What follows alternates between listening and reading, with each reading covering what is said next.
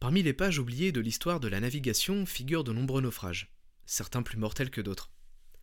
Si la Terre comporte un grand nombre de sépultures, tombes ou fosses communes, on oublie souvent que les mers, les océans, sont l'un des plus grands tombeaux qu'ils soient. Combien de marins, de voyageurs se sont un jour embarqués sur un navire qui ne soit jamais arrivé à destination, ou qu'on n'ait parfois même jamais retrouvé? Combien de familles sont restées brisées, meurtries, à apprendre qu'un parent n'arriverait jamais à bon port?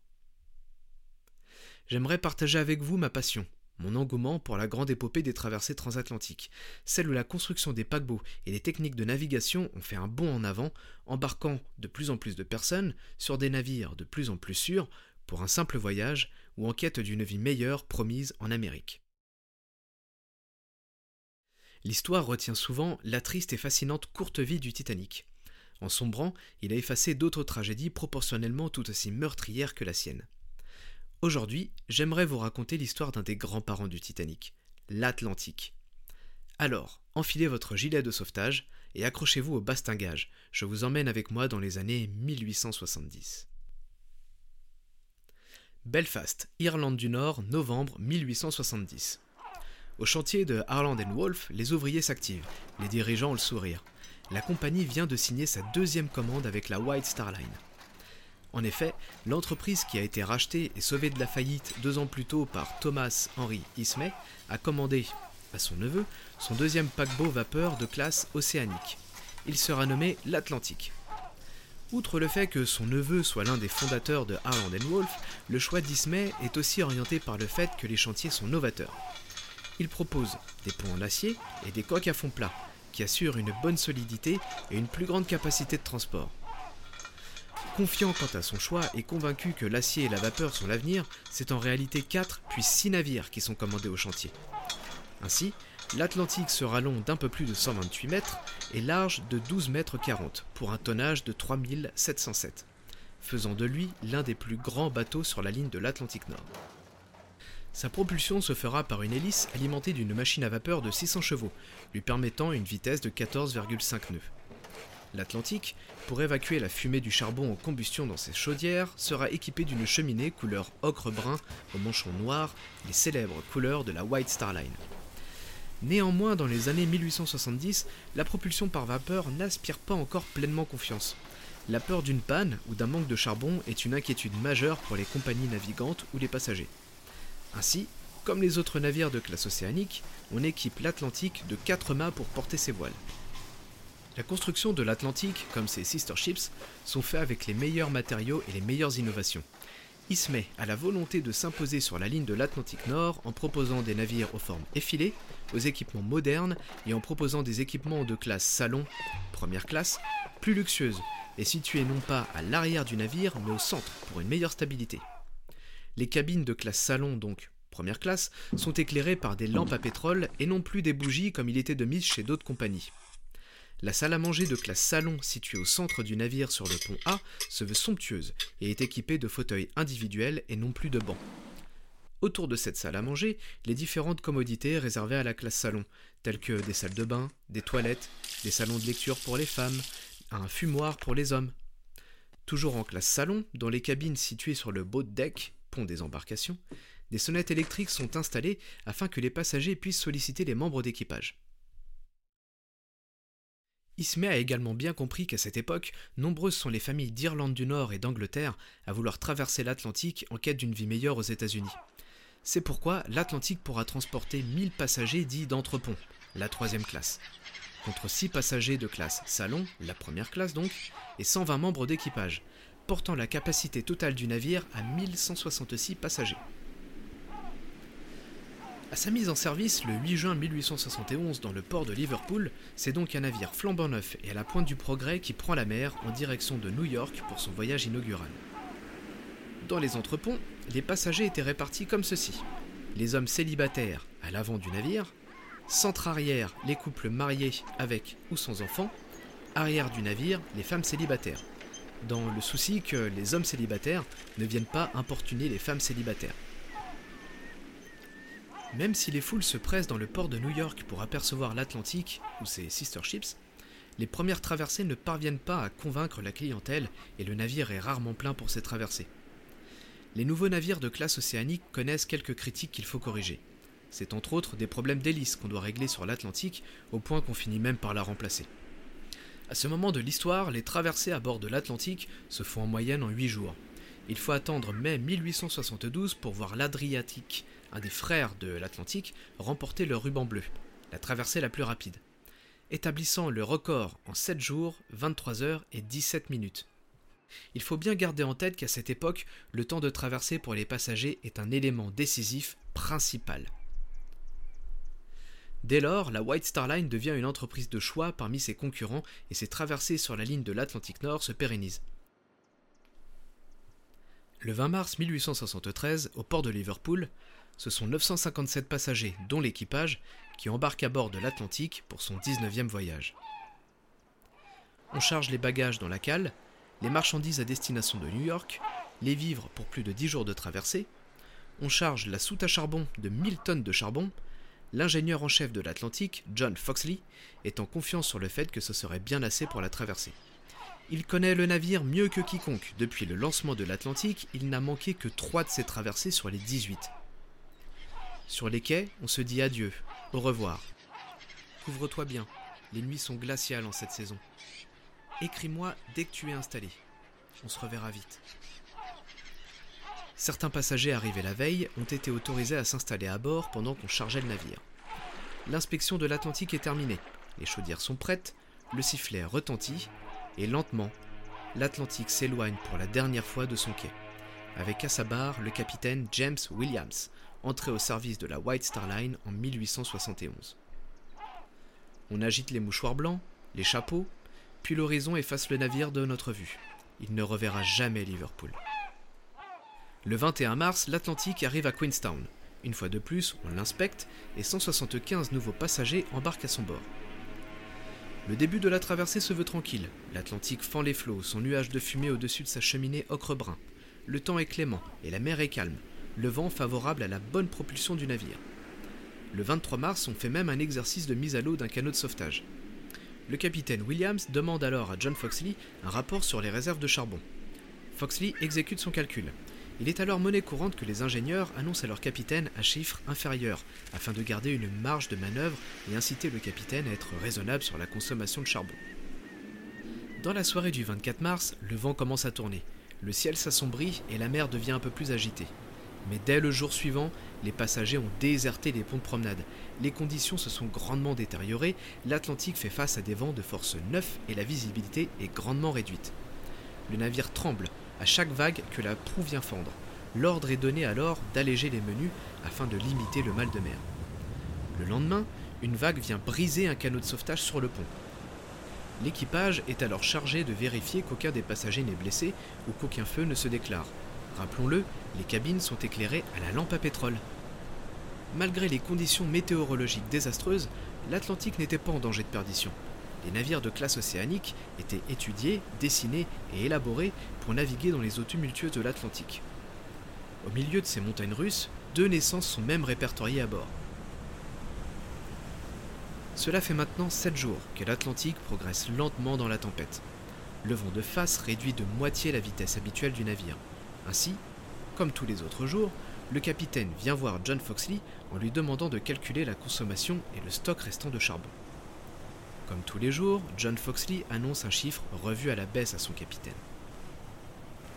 Le capitaine John Williams commence à s'inquiéter des stocks de charbon. La machine à vapeur tourne à plein régime, et pourtant l'Atlantique progresse lentement. Le 31 mars, les officiers calculent leur position. Ils se trouvent, d'après eux, à environ 720 km de New York, soit deux jours restants de traversée. Williams demande à nouveau à John Foxley de calculer les réserves de charbon. Il faut savoir que le capitaine Williams n'était pas au courant de l'habitude de John Foxley de donner des chiffres revus à la baisse. Foxley calcule alors qu'il reste 160 tonnes de charbon dans la soute, ce qui est bien suffisant pour atteindre New York. Mais il décide d'annoncer à son capitaine qu'il reste seulement 127 tonnes. Pour Williams, ce n'est pas assez. D'après ses calculs, ils ont besoin d'au moins 130 tonnes pour terminer le voyage avec des conditions climatiques favorables, ce qui est loin d'être le cas. Si l'Atlantique tombe en panne de charbon, il n'y a donc plus de propulsion, plus d'assistance électrique pour le gouvernail, plus de chauffage, ni de repas chaud. L'Atlantique devrait donc terminer son voyage à la voile. Oui, mais souvenez-vous, le vent est face au navire, rendant la tâche impossible. L'Atlantique serait donc en dérive. Il est important de noter qu'en 1870, il n'y a pas de radio. Les télégraphes n'arriveront sur les bateaux que dans 30 ans. Le seul moyen de communiquer avec les autres navires sont alors avec les lumières, les fusées de détresse ou les drapeaux. Tomber en panne de charbon serait donc dangereux et surtout une honte pour la compagnie fraîchement arrivée et son capitaine. La décision est donc prise par Williams de dérouter le navire vers Halifax, Nouvelle-Écosse, où ils pourront s'approvisionner en charbon. Une première pour la White Star Line et une mauvaise presse en perspective. Mais pour le capitaine Williams, la sûreté de ses passagers passe avant sa propre réputation. La consommation de charbon n'étant plus un problème, l'ordre est donné de lancer le navire à pleine vitesse vers Halifax. Ni le capitaine ni ses officiers ne sont jamais allés à Halifax. Ils ne savent donc pas que c'est un passage dangereux. Avant d'atteindre le port, il y a des récifs immergés, des îlots rocheux et des courants forts qui rendent l'approche des navires difficile. Afin de prévenir les navires, un phare est installé sur Sambro Island dans les années 1850. À minuit, le second officier Henry Metcalfe et le quatrième officier John Brown prennent la relève du premier officier John Firth et Cornelius Brady sur la passerelle de navigation. Peu avant minuit et demi, le capitaine vient à la passerelle et fait part à ses officiers que, d'après ses calculs, il devrait apercevoir le phare de Sambro Island à bâbord vers 3 heures du matin. À ce moment-là, ils devront stopper le navire, jeter l'ancre et attendre que le jour se lève avant d'entamer les manœuvres d'entrée au port d'Halifax. Une fois ces instructions données, le capitaine les informe qu'il va se reposer et demande à Metcalfe de le réveiller vers 3 heures et pas plus tard, ou bien dès que le phare est en vue. Par avis de conscience, il demande également à son steward de le réveiller à 2h40. Il part alors se reposer dans la salle des cartes. Hmm, résumons. Il est autour de minuit 45, Metcalfe est de garde, ils doivent avoir le phare de Sambro Island en vue vers 3 heures au plus tard. Mais aucun d'entre eux n'a jamais navigué à Halifax. Ils ne savent donc pas qu'un courant marin les a déjà déportés de près de 20 km à l'ouest. La lumière du phare se trouve donc maintenant à tribord, et pourtant les membres d'équipage continuent de concentrer leur regard sur bâbord. Voyez-vous le scénario qui se profile Il est maintenant 2h40. Le steward du capitaine arrive à la passerelle, une tasse de chocolat chaud à la main. Mais avant de pouvoir entrer dans la salle des cartes, pour réveiller son capitaine, Metcalfe l'interrompt, lui disant de le laisser se reposer encore un peu. Il est important de noter que Metcalfe est quelqu'un d'ambitieux, qui souhaite gravir rapidement les échelons. Il a déjà navigué en tant qu'officier pour d'autres compagnies et a déjà été impliqué en tant que responsable d'un naufrage. Trois heures du matin passent, et toujours pas de phare en vue. Pourtant, l'Atlantique navigue toujours à pleine vitesse, et ils ne le savent pas, mais les côtes de la Nouvelle-Écosse sont maintenant dangereusement proches. Williams aurait déjà dû être réveillé, mais Metcalfe est confiant. Puisque le phare n'est pas en vue, c'est qu'ils sont encore à une bonne distance des côtes. Laissons donc le capitaine se reposer encore un peu. L'Atlantique est entre de bonnes mains. Le quartier-maître Robert Thomas est à la barre, et il est inquiet. Contrairement à ses officiers, il est déjà venu à Halifax et il connaît les dangers des courants et des récifs. Il insiste, pour lui, il se rapproche des côtes, mais Metcalfe ne tient pas compte de ses remarques. Soudain, quelqu'un crie sur le pont. Droit devant Leur sang se glace. Ils sont face au rocher de Mars Island.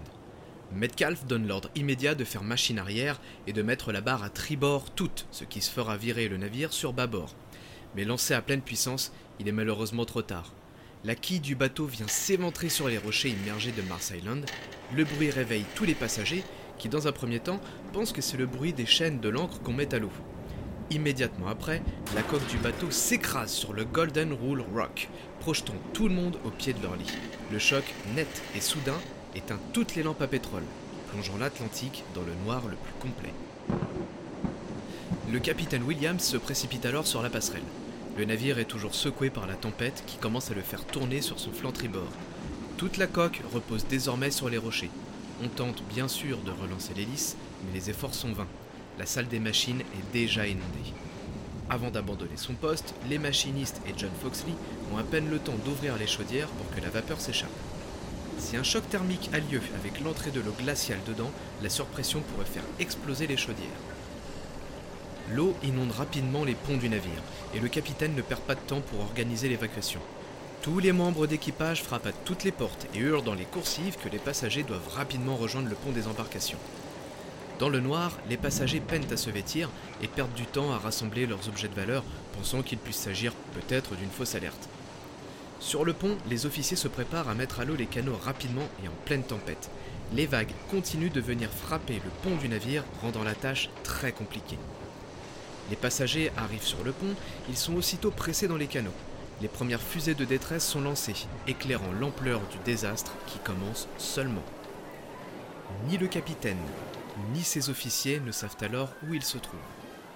Se sont-ils écrasés sur les côtes de la Nouvelle-Écosse ou sont-ils encore au large sur un récif immergé?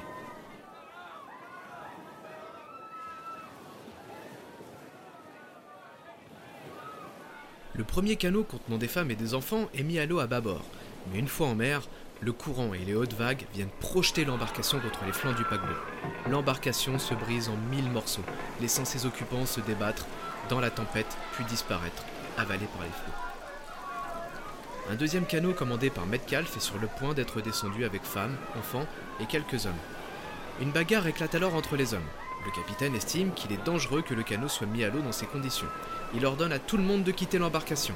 Les hommes refusent, la foule devient pressante. Soudain, le navire gîte brutalement sur bâbord, faisant chuter l'embarcation à l'eau et tuant tous ses occupants, dont Metcalf. Les autres embarcations connaissent le même sort détruites contre les flancs du navire, précipitées sur les récifs ou brisées sur le pont par les vagues. Dans ce chaos, beaucoup de passagers sont retournés à l'intérieur de l'Atlantique à la recherche de leurs proches ou de vêtements chauds. Le métal du navire grince, craque, devient instable.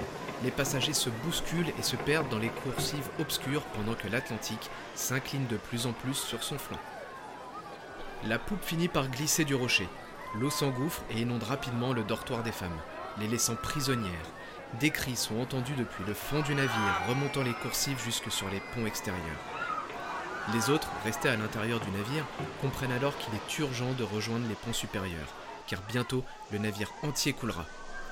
Malheureusement, pour beaucoup d'entre eux, l'inclinaison du paquebot et l'eau les ont déjà condamnés à la noyade, et l'Atlantique s'enfonce encore et toujours.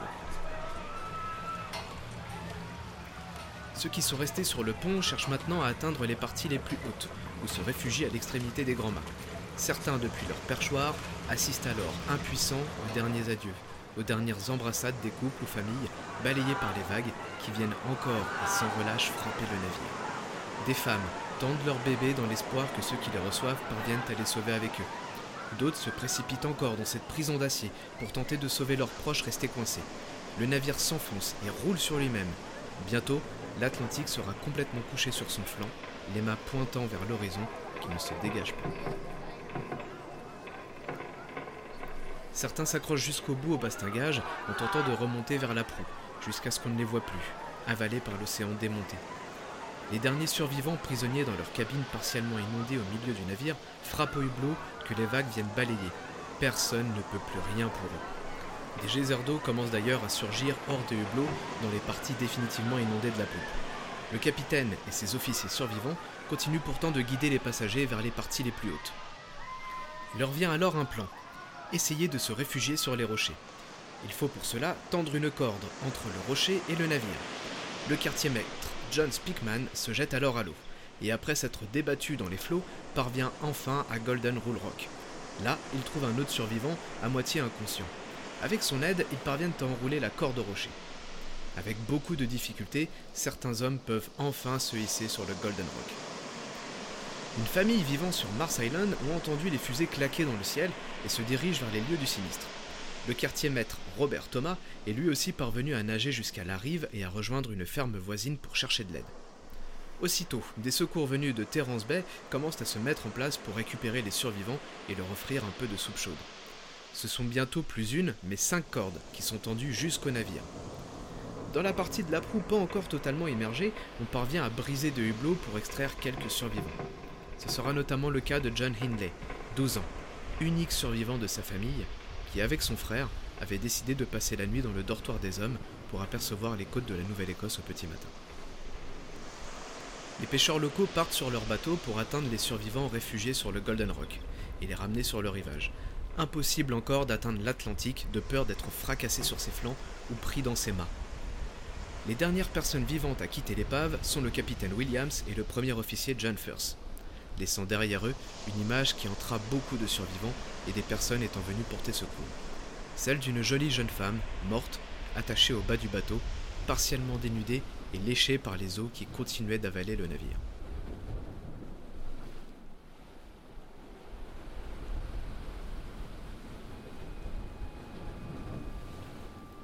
Le journal de bord de l'Atlantique indique qu'il y avait 156 femmes à bord et 189 enfants. Aucune femme n'a survécu au naufrage. Aucune. Parmi les enfants, seul John Hindley est rescapé. On compte environ 390 survivants et plus ou moins 550 victimes. Les chiffres sont difficilement vérifiables. La liste des passagers n'était pas très bien tenue et beaucoup de rescapés ont tout simplement quitté les lieux du naufrage et continué leur route sans être répertoriés. C'est alors la pire catastrophe maritime de l'Atlantique Nord en perte civile. La responsabilité du capitaine Williams et sa gestion du navire dans les heures qui ont précédé le naufrage est d'abord pointée du doigt par l'enquête. Aurait-il dû rester sur la passerelle pour guider son navire vers un port que ni lui ni ses officiers ne connaissaient? On reproche également à la White Star Line d'envoyer ses navires en mer avec une quantité de charbon trop faible pour faire des économies, même s'il est reconnu que finalement il en avait assez. John Foxley est-il alors fautif d'avoir donné des chiffres erronés Ou bien est-ce simplement la faute de Metcalf d'avoir outrepassé les ordres de son capitaine et de ne pas l'avoir réveillé comme il était convenu? Quand bien même, aurait-il pu changer quoi que ce soit au destin du paquebot?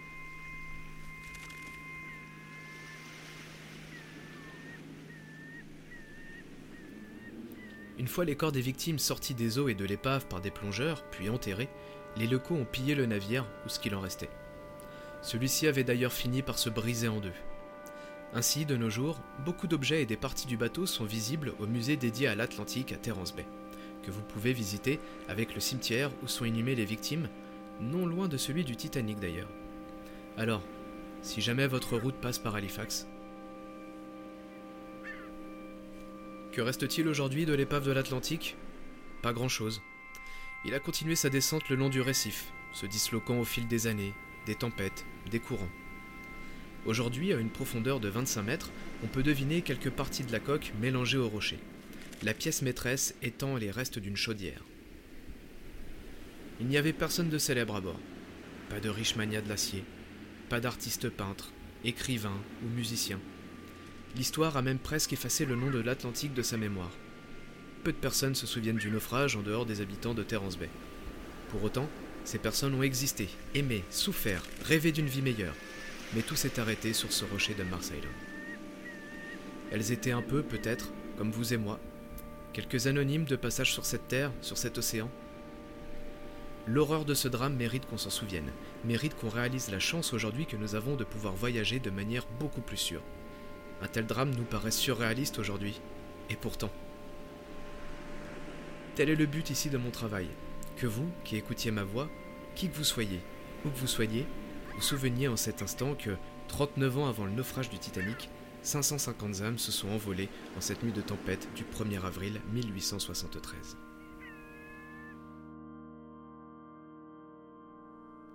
Si cette histoire vous intéresse tout autant que moi et que votre compréhension de l'anglais est correcte, je vous invite à vous rendre sur la chaîne YouTube Part-Time Explorer où Tom Linsky a réalisé un travail titanesque de recherche, documentation et de reconstitution du naufrage, se rendant sur place et retraçant la vie de certains de ses passagers. Je me suis beaucoup inspiré de son récit, plus complet et détaillé que le mien. Il me reste à vous dire à bientôt, j'espère, pour une autre histoire, un autre récit tragique, ou non.